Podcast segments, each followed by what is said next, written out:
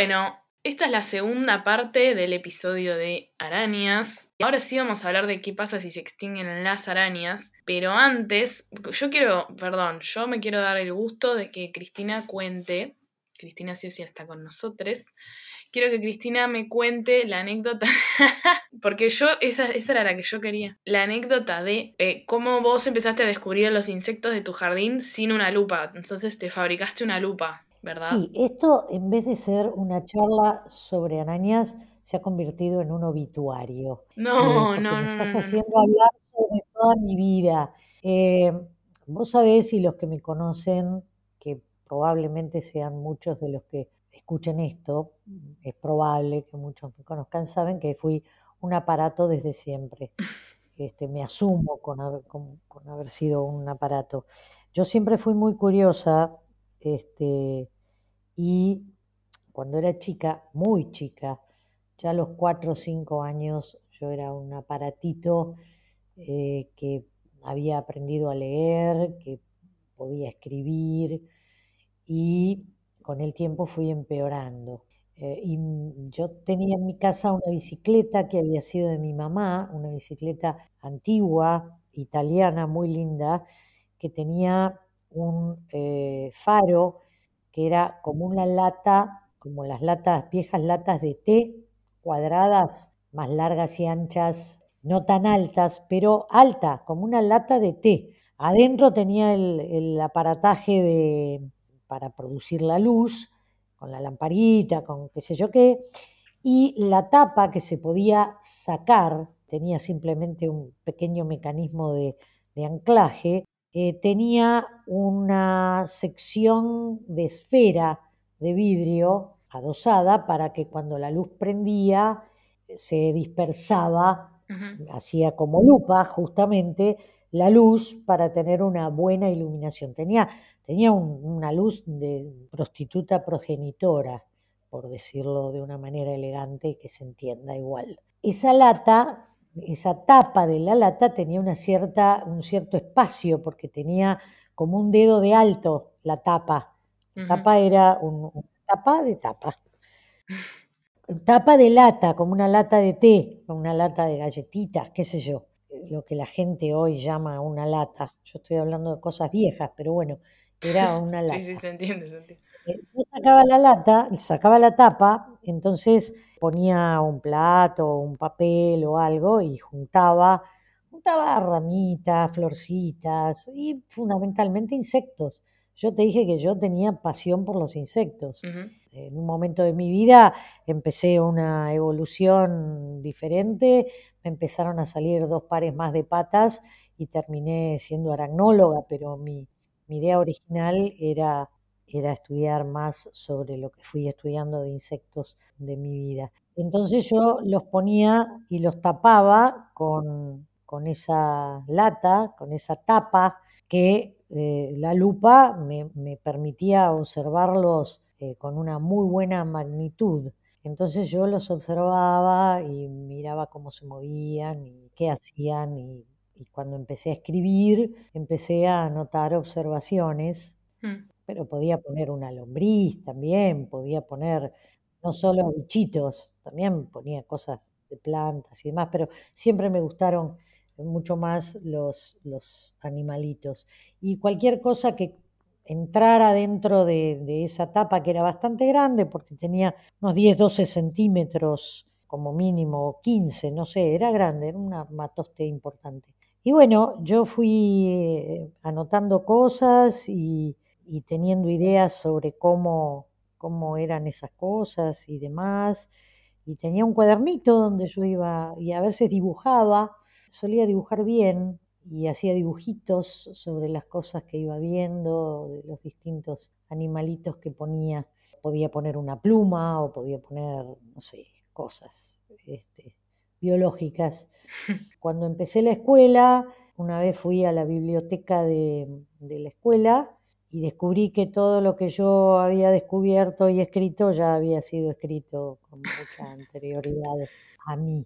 y me agarré una frustración tremenda eh, que decidí eh, dejar la biología y no dedicarme más a la biología a partir de eso, por eso seguí eh, comercial cuando era Mm. cuando tuve que pasar a la secundaria y después en segundo año mi profesor de zoología que era un geólogo raro pero era mi profesor de zoología tenía tanta pasión por lo que enseñaba que me volvió a revivir toda todas mis ideas y ahí decidí definitivamente que iba a ser bióloga. Y con el tiempo descubrí tarde pero pero bien y que fue un gusto y no lo digo no lo digo porque sea petulante ni, ni, engreída, pero lo que sí me gustó es que a pesar de ser una, una pequeñita, chiquitita, las observaciones que yo había hecho estaban bien. O sea, descubrir que a pesar de haber hecho observaciones que otros ya habían hecho, estaban bien. En algún lado de, de la- de mi casa debe estar ese cuaderno todavía. Ay, me muero. Este, día voy a ver si lo encuentro y lo rescato, porque mi madre guardaba, guardaba todo lo que yo hacía. Y sí, debe estar. Y, y siendo ya bastante grande, un día lo encontré y me puse a leer lo que yo había escrito y lo que había dibujado y eh, descubrí que había sido una buena observadora de las cosas. Me dan ganas de ser niña de nuevo. no, a mí no, dejá, no, no voy a empezar todo otra vez. No, No, no, no, bueno, no. pero solo un ratito para hacer eso. Yo me acuerdo que lo que hacía era juntar lombrices, ponerlas en una bandeja con tierra y después me iba y cuando volvía ya no estaban más las lombrices, obvio. Desaparición espontánea. Claro, En vez de generación espontánea, claro, extinción espontánea. claro. Pero sí, eh, bueno, era muy linda esa anécdota y, y quería que cuentes hasta el final también con lo, de, con lo de haber ido a la biblioteca. Yo también me acuerdo que mi- la profe que me inspiró a estudiar biología no fue mi profe de biología, fue la profe de geografía. Y a veces pasa eso, como que de repente la persona que menos pensabas te inspira un poco. Bueno, ahora sí.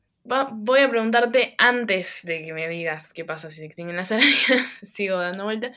Quiero saber a quiénes dejamos afuera. Porque ya nombraste a los escorpiones y a los ácaros, que son arácnidos, que no son arañas. Ajá. ¿Y alguien más quedó afuera? Dentro de los arácnidos, Sí.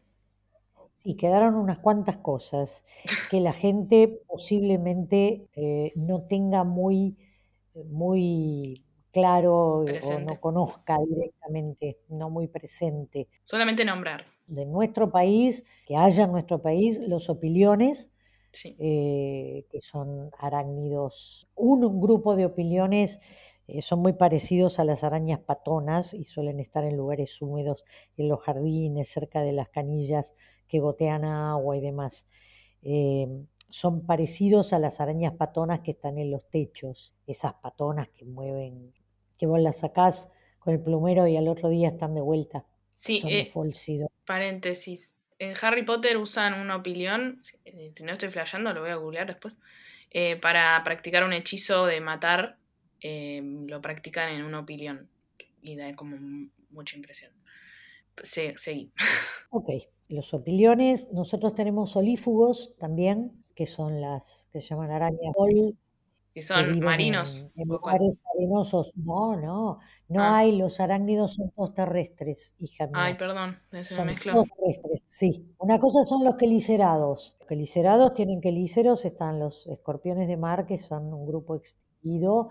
Después están las arañas de mar, eh, que son las más lejanas al resto. Después están los cangrejos cacerola, que son los sifosuros. Y eh, después están los arácnidos. Los arácnidos son todos terrestres, aunque algunos ácaros han devenido acuáticos secundariamente o a posteriori. Eh, hay, ácaros acuáticos. El resto son todos terrestres. Eh, dije los olífugos que viven en suelos arenosos, desérticos algunos. Y después tenemos los uropigui, los amblipigui, los ricinúlidos, que no están, no tenemos nosotros en el país, son de lugares más tropicales, viven entre los trópicos más cercanos al Ecuador, eh, lugares selváticos tropicales, y no me acuerdo ahora si me queda alguno más, pero en nuestro país tenemos arañas, escorpiones, solífugos y mm, opiliones. Y ácaros. Y ácaros. Ácaros, por supuesto. Pero los ácaros quieren dejar de ser arácnidos. Bien. En realidad los acarólogos quieren que los ácaros dejen de ser arácnidos y sean un grupo hermano de, del resto de los arácnidos, lo cual podría ser, pero bueno. Creo que me lo habías comentado.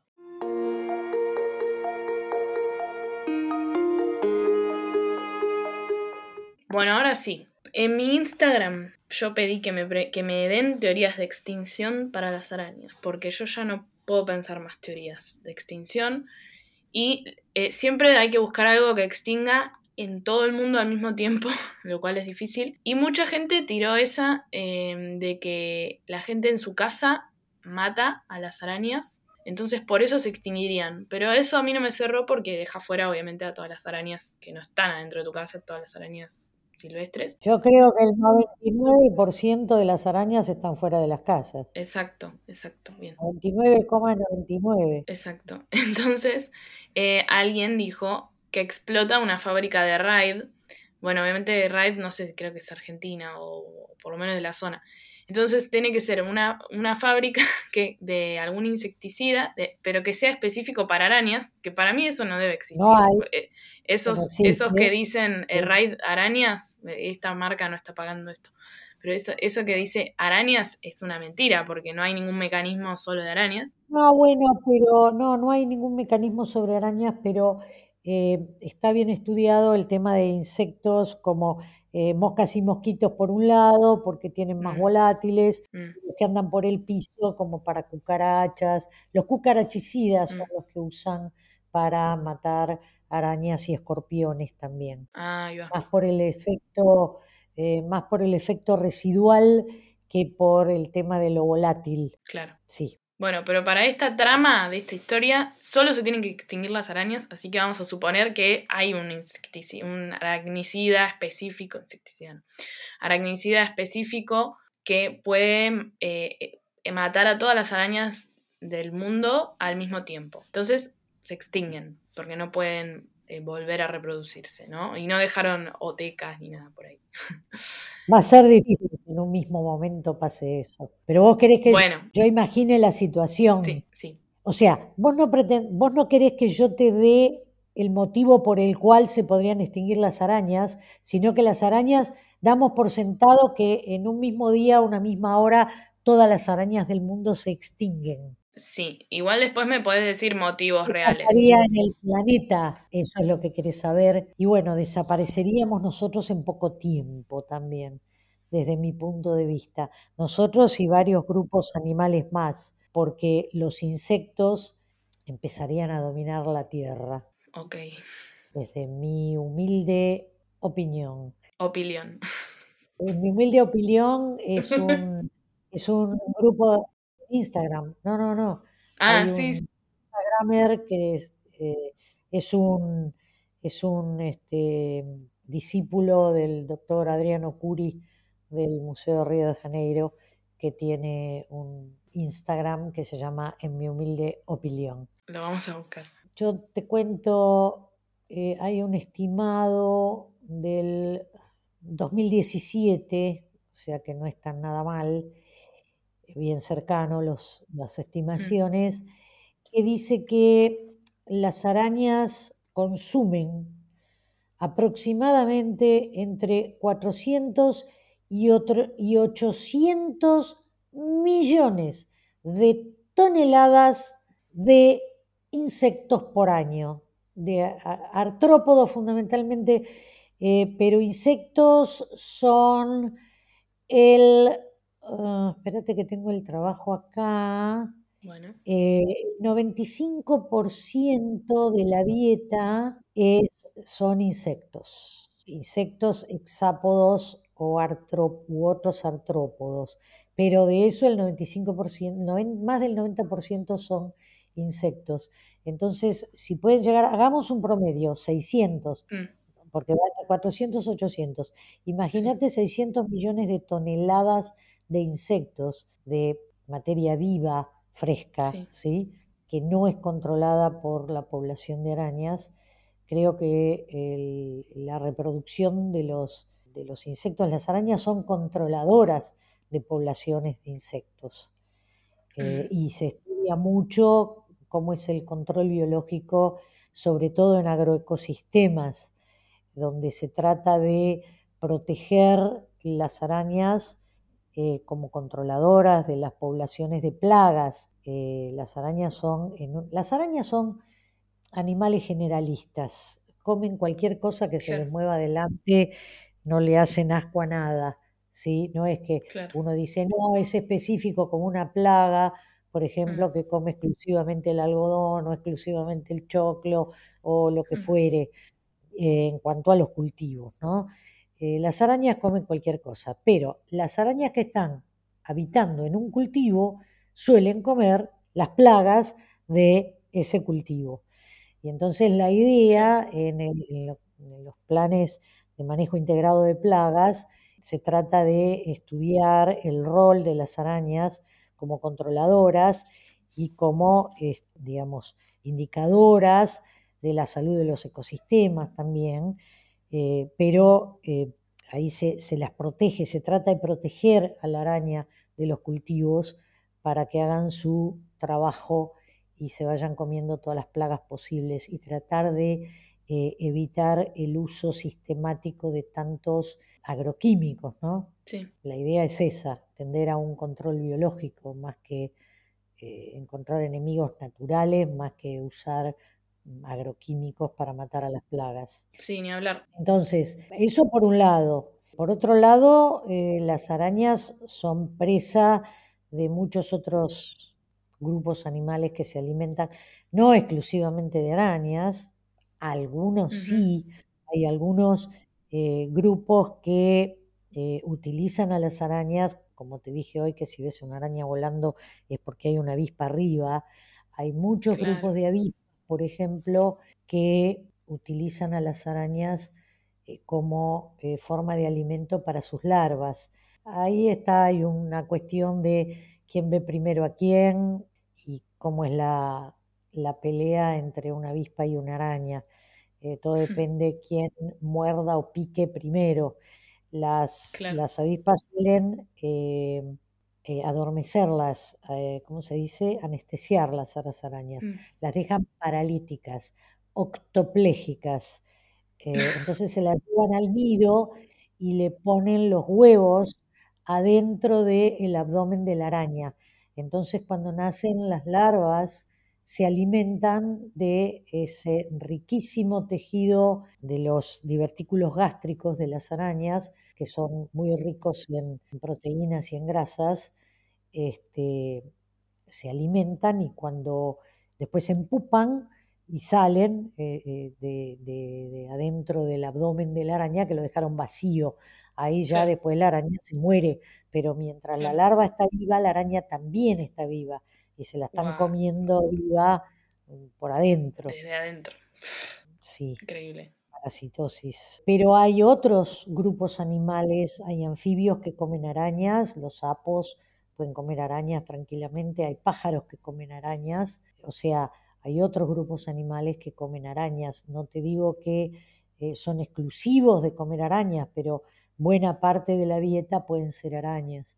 Entonces les va, les va a faltar una fuente de alimento también, con lo cual va en detrimento, así como va a crecer la población de insectos, va a decrecer algunos otros que se van a ver perjudicados por la falta de eh, una fuente de alimento que es muy fácil de conseguir, porque arañas hay por todos lados. claro, también usan mucho algunas aves la tela para, para sus nidos, para como forrar los nidos por adentro.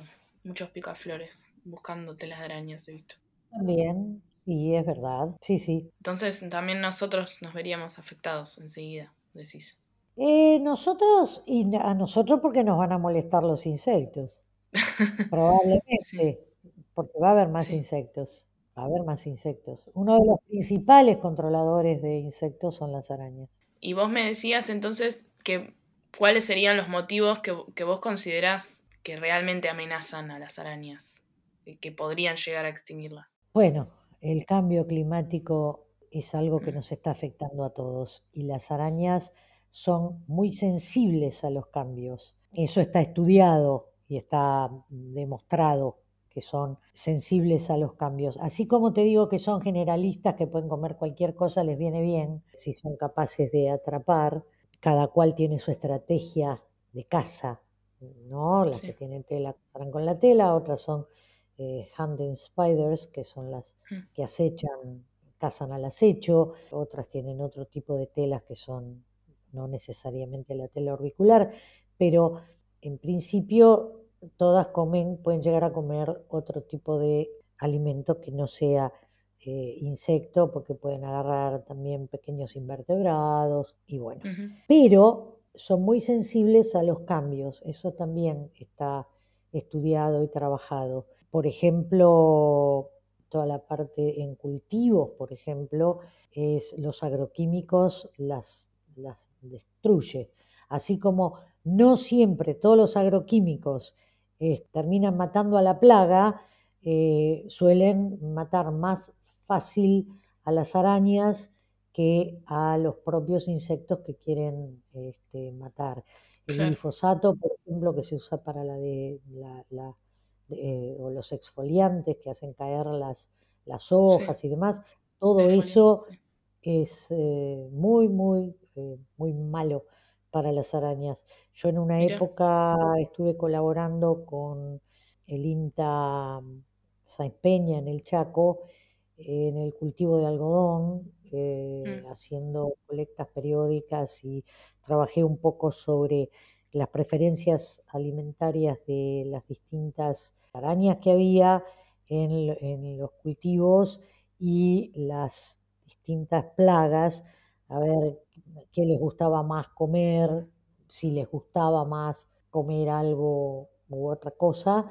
Y yo tenía una parcela que me habían asignado, que era una parcela control, pero em, cuando yo hacía comparaciones con lo que pasaba en el cultivo real, ujú, veía que cuando quedaba el rastrojo no quedaba nada. O sea, claro, una vez que, que habían fumigado con el químico este que hace caer las hojas y deja nada más que los el copos, herbicida, sí, no quedaba, no quedaba ni una araña, pero claro, nada, ni una. claro, O sea, esas cosas y los cambios en el calor, en el frío, en, en los grupos, puede hacer, puede puede hacer, por ejemplo, como te dije hoy, que la tejedora dorada ha encontrado nuevos lugares para vivir, En la parte anterior, en la parte 1. en la parte uno ponele, como dije en el capítulo anterior, que eh, la tejedora dorada se había visto favorecida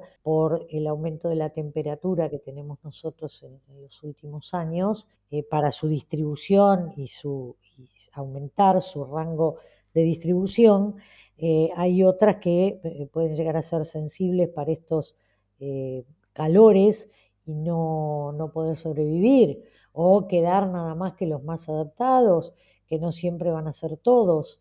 O sea, eh, te vuelvo a repetir que las arañas son sensibles a los cambios ambientales. Entonces, cualquier cambio ambiental puede perjudicar la existencia o su, su hábitat, con lo cual pueden llegar a pasar cosas feas, como pasa con todo, ¿no? Con las sí. plantas, con otro tipo de animales. Y también eh, debe haber especies más sensibles y especies más tolerantes, Seguramente, como así las hay, hay control de eso, hay estudios hechos también sobre, sobre ese tipo de, de distribuciones y cuáles son más sensibles y cuáles no, o más adaptadas, que se hacen eh, fundamentalmente comparando en... Se trabaja mucho eso en, en el tema de los agroecosistemas también, cuando se hacen colectas en eh, las las áreas naturales que rodean a los lugares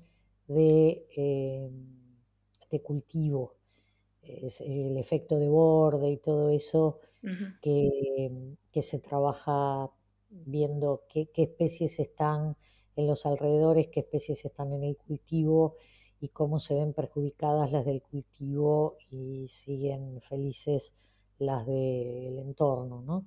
Eso, eso también es bueno.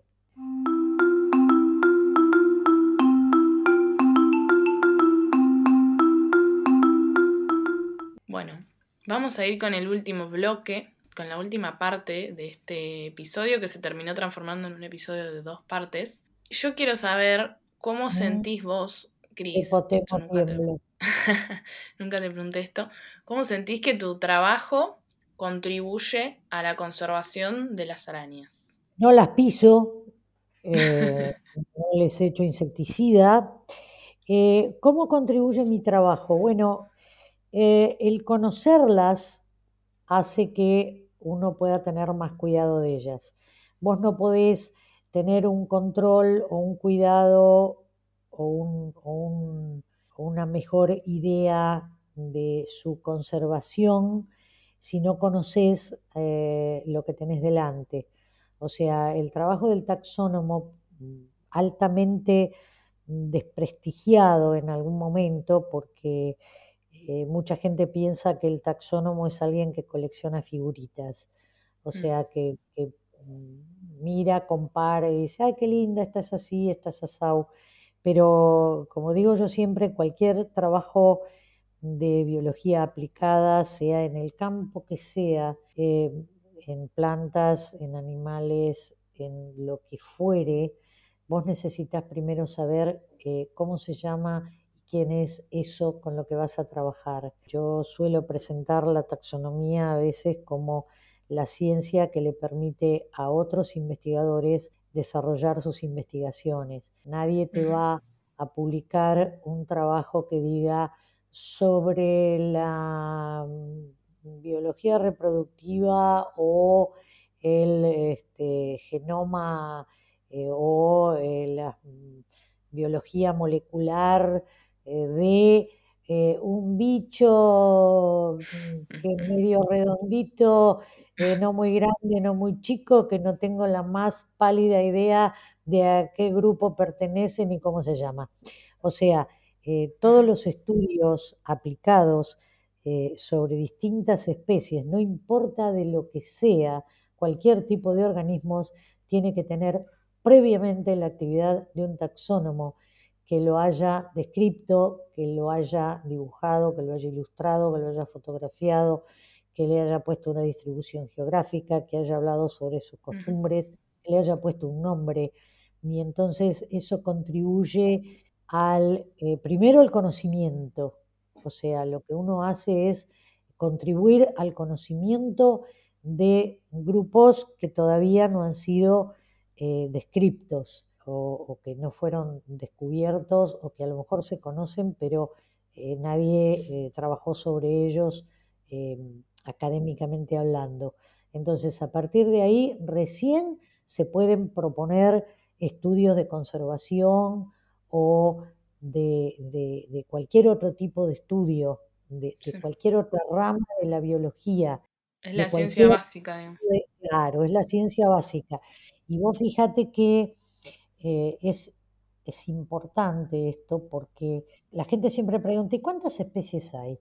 Y no sabemos cuántas especies hay. Hasta ahora, por ejemplo, arañas, el año pasado, o este año a principio de año, ya no me acuerdo, creo que fue este año, este año fue. Sí, sí, sí, sí, fue este año, en marzo, abril, por ahí, si no me equivoco, se describió la especie número 50.000, que casualmente fue una saltícida. Ah. La describieron unos amigos brasileros y uruguayos, y yo coleccioné la única, el único ejemplar que se conoce de nuestro país.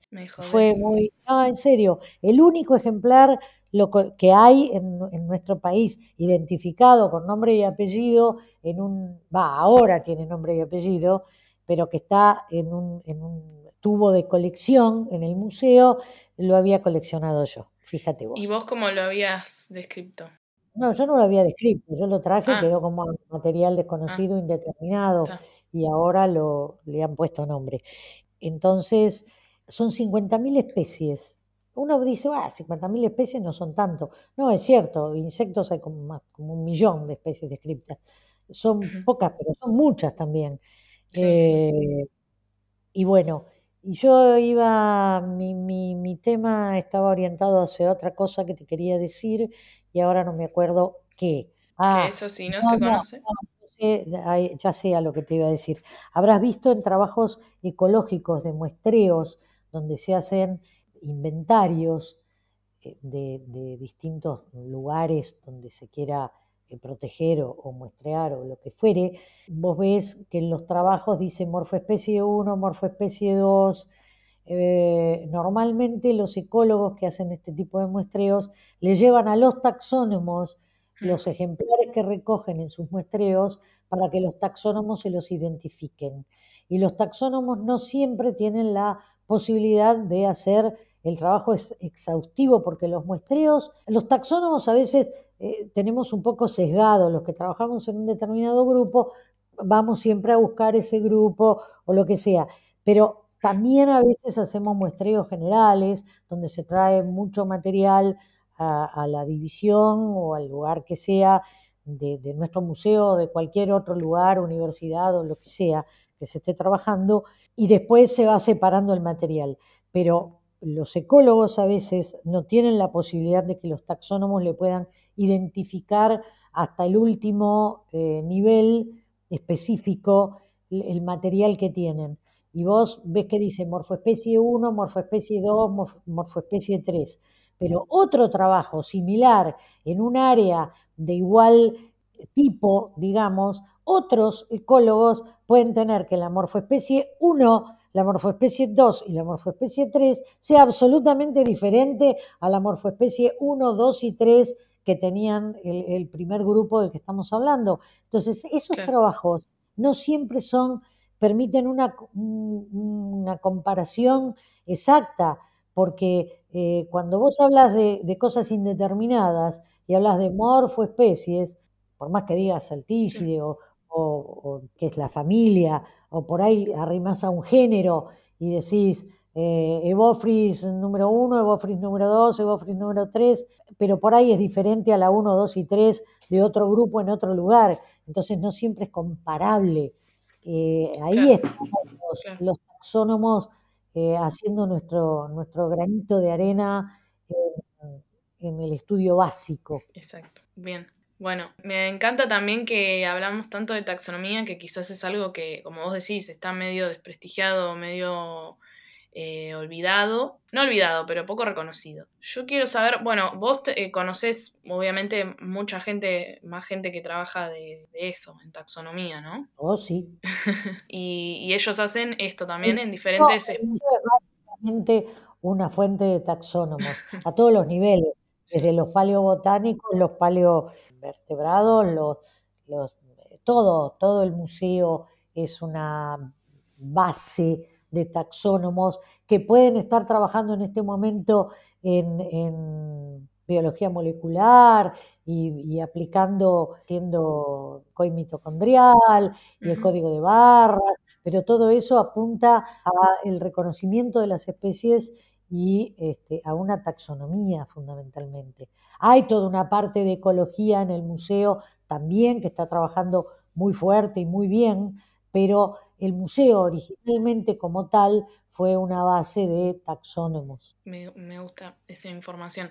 Eh, me da gracia porque muchos de los que conozco, muchos de mis amigos son, son observadores de aves o naturalistas y, y de plantas también, y es es bastante eh, terrorífico cuando cambian eh, los nombres y cambian de lugar y ponen en otra familia eh, alguna especie o, cambian de algún. Nosotros le podemos ofrecer el curso, no el curso de posgrado que damos con el doctor Daniel Laureta en, en la UBA, en, en exactas, ese es más específico para taxónomos, pero sí. sí, ya desde el año pasado empezamos a dar, y este año lo vamos a volver a dar, eh, un curso desde la plataforma educativa del museo que se llama Interpretación y Usos de la Nomenclatura Zoológica y está dirigido justamente a toda esa gente que padece los cambios de la nomenclatura y no entienden por qué y sobre la base de qué fundamentos los taxónomos hacemos esos cambios y esas cosas. Y bueno, es interesante que lo, que lo tengan en cuenta el día que quieran aprender un poco más sobre nomenclatura. Perfecto. Bueno, justamente te iba a preguntar qué podemos hacer nosotros, quienes estamos, quienes están escuchando y quienes no somos taxónomos, y, y quienes tampoco eh, estudiamos arañas. ¿Qué podemos hacer para conservar a las arañas? Eh, bueno, no matarlas. Esa es, una, esa es la primera base, ¿no? Eh, no todo animal que se te cruce es un enemigo, eh, aunque tenga veneno. Uh -huh. O sea, eh, repetir, tenemos tres grupos de arañas que eh, pueden ser potencialmente mortales para nosotros. Eh, el resto, lo más probable es que se asusten más de un monstruo que va llegando que este, lo que nosotros, el miedo que nosotros le podemos tener.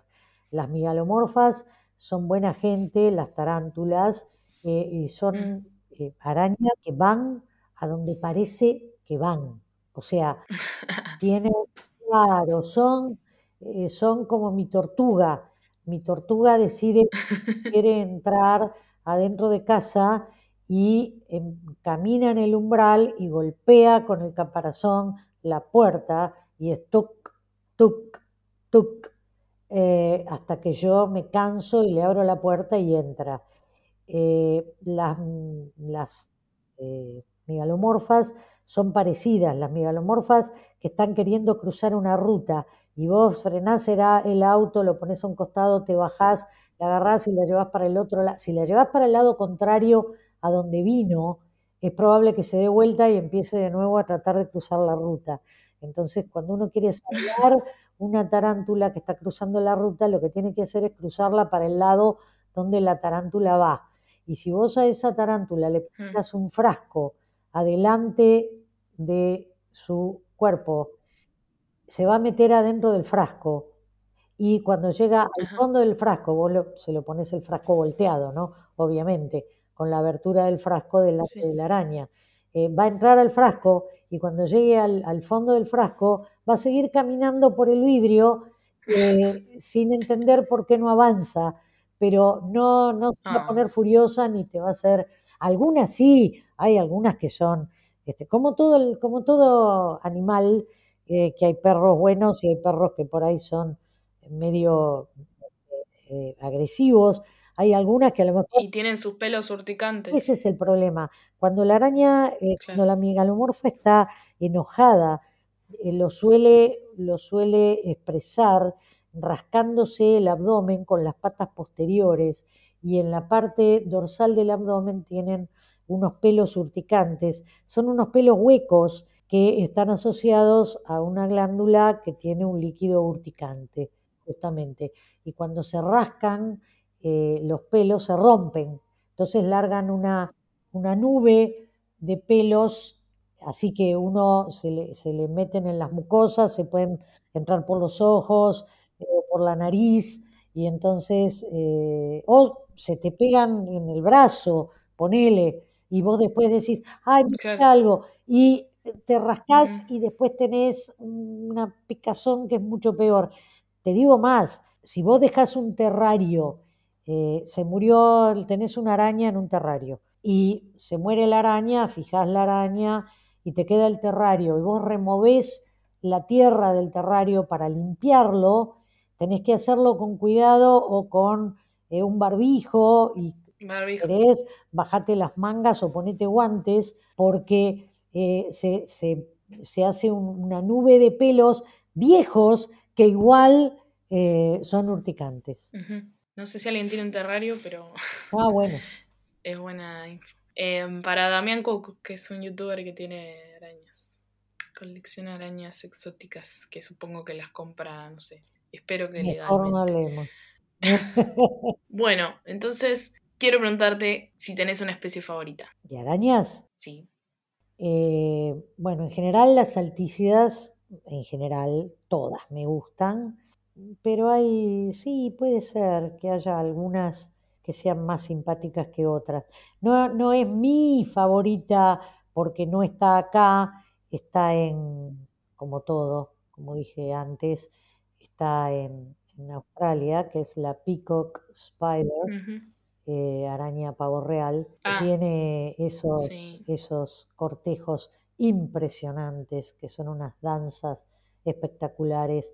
Cualquier este, eh, de, de los que están es- escuchando eh, pueden, pueden buscar eh, la Peacock Spider y es, es, es increíble. Le han puesto música incluso a, a la Sí. danza que hacen y es, es muy graciosa. Pero de acá, no sé, de acá me gustan todas. Me gusta mucho Metaphydippus odiosus, que es una de las que yo trabajé en mi tesis y la, la briantela también. Briantela smaragdus es hermosa, es color verde esmeralda, es muy linda, muy linda araña. Wow.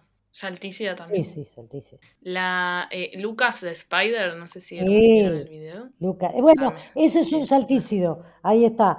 Las personas Sí. que no sepan cómo son las saltícidas, este, pueden buscar a Lucas Spider y Lucas es un saltícido. Vamos a buscar, vamos a En promocionar realidad este. es una, es una hembra, así como está dibujado. Porque hay algo que Ah, no no tiene dijimos, los hay algo que no dijimos que les puede llegar a interesar, y es que Sí. vamos a ver si una araña es macho o hembra. Hay dos grandes grupos de arañas, las que tienen eh, evidencia bien evidente de que es un macho y otras que no es tan evidente. Pero las hembras tienen esas dos patitas de las que hablábamos en el episodio anterior. Tienen esas dos patitas más cortas que se llaman palpos o pedipalpos entre los colmillos y la- el primer par de patas. Si terminan, si la punta de esa patita es igual al final de una pata, es decir, en la nada misma, es decir, terminan en punta y se acabó, por lo general son hembras. Pueden ser machos jóvenes, pero por lo general son hembras. Ahora, si en la punta de esas patitas tienen algo raro, una estructura rara, Mm. machos. Y en el grupo de las, de las arañomorfas, las tarántulas tienen algo poco diferenciable y hay otro grupo mm, más pequeño de, de las que no son tarántulas que también tienen poco evidente eh, la estructura copuladora de los machos, pero en, las, en el resto, en la gran mayoría de las arañas, los machos tienen en esa última parte, en la porción terminal del palpo, tienen como una pelotita, tienen una estructura que parece un guante de box y eso es lo que los hace mm, uno saber que es un macho. ¿Y qué tienen ahí? ¿Qué es lo que tienen ahí? Tienen el órgano copulador. ¿Por qué? Porque los machos de las arañas tienen, al igual que la gran mayoría de los arácnidos, salvo los opiliones, todos los demás no tienen pene, no tienen un- una estructura que salga del aparato reproductor y que haga la transferencia espermática del macho a la hembra en las estructuras copuladoras de la hembra. Lo que hacen los machos es, tienen, tienen esa estructura en las patitas esas, entonces cuando llegan adultos, tejen una telita que se llama tela espermática, que es horizontal, depositan ahí una gota de esperma y lo chupan como si fuera una jeringa con esas estructuras que tienen en los palpos o en los pedipalpos. Y una vez que han cargado sus dos palpos con esperma, salen a buscar a las hembras para hacerles el cortejo y después copular con ellas y hacer la transferencia espermática. Por eso se llama fecundación indirecta o transferencia espermática indirecta, porque no tienen una cópula directa a través de su órgano, eh, de su aparato reproductor. Ahí está. Buenísimo, me encantó. Cerramos Cuando con. pregunten, claro, con la parte porno terminamos. Este, cómo diferenciar un macho de una hembra, esa es la forma. Bien, y cerramos con la clase de reproducción sexual eh, de Ahí arañas. está. ¿Alguna cosa más que quieras agregar, Cris? ¿Alguna reflexión? Reflexión. Sí, me has expuesto tremendamente, me siento desnuda, he contado buena parte de mi vida, me has sacado información que no tenía por qué estar difundiendo a todo el que vaya a escuchar esto y lo peor es que después lo van a, a retuitear y a repasar y, y va a ser Ojalá terrible eso. para mí sentirme este, No. eh, expuesta a cualquiera que me escuche. Tengo mucha vergüenza. Eh, es la primera vez, es la primera vez que hago esto, lo hice solamente por vos. Una vez hablé por radio Gracias. con, con Chiche Helblum, que fue bastante bueno, bastante poco simpática la cuestión y una vez hablé con Daddy Brieva eh, sobre un tema que no tocamos hoy porque no me lo preguntaste por suerte, pero que tenía que ver con la araña del banano y un estudio sobre un componente de su veneno que provoca priapismo. eh, o sea, es un Viagra natural. Y se había dado la noticia por ahí, Daddy Brieva me entrevistó. Quiso saber si funciona. Quiso saber si fue muy graciosa, muy graciosa la entrevista, porque te imaginas que Daddy Brieva, en conjunción conmigo, que me conoces, eh, la, La quiero buscar. fue, se fue a la mierda, al pasto se fue la conversación y terminó ofreciéndome ser parte de los Midachi después de preguntarme, y lo- te lo termino con esto que va a quedar lindo como, como eh, flor, frutilla del postre, este, eh, me preguntó eh, por qué había, por qué, por qué estudiaba arañas y qué le decía un aragnólogo a sus hijos que hacía. Y entonces yo le dije que no me preocupaba tanto explicarle que un aragnólogo le explicara a sus hijos lo que hacía, me provocaba eh, mucho más este, preocupación eh, que le decía un proctólogo a sus hijos que hacía. Eh, cuando le dije eso, me ofreció este, ser parte de los Midachi por mi espontaneidad y, y así terminó la nota. Bueno, entonces es Chiche Helblum, Daddy Brieva y yo. Sí. Y me llevó una anécdota que no sabía tuya. Tantas que sí Ah, sabía. mira vos. O que no me acordaba, capaz que me Ay, probable que te lo hubieran contado alguna vez. Bueno, ahora me toca agradecerte, bueno, por todo lo que me has enseñado, primer paso. Eh, o sea, desde Cristina es una de las personas que da biología general y zoología en el primer año, cuando somos todos unos fetos que no sabemos ni por qué estamos estudiando biología. Bueno, viene Cris y te explica algo. Y creo que es uno de los motivos por los cuales no dejas la carrera en primer año. Así que bueno, También desde es ahí de los hasta mi motivos por los cuales muchos huyen de la carrera en primer año. Bueno, ellos se lo pierden, pero mm, bueno, y desde hasta mis últimos añitos de carrera. Así que, Cris, te agradezco por eso y te agradezco por haberme dado esta entrevista. Ojalá se haga viral, ojalá lo escuche tanta gente. Eh, por ahora no estaría pasando. Pero bueno, eh, de verdad, muy agradecida por todo esto y por eso decidimos aprovecharte y, hacer estos dos, estas dos partes. Y bueno, gracias a quienes estén escuchando. Eh, les comento que me pueden regalar, donar, colaborar con un matecito en matecito.co barra cohabitat para seguir apoyando este podcast. Gracias, Cris. De nada, fue un placer.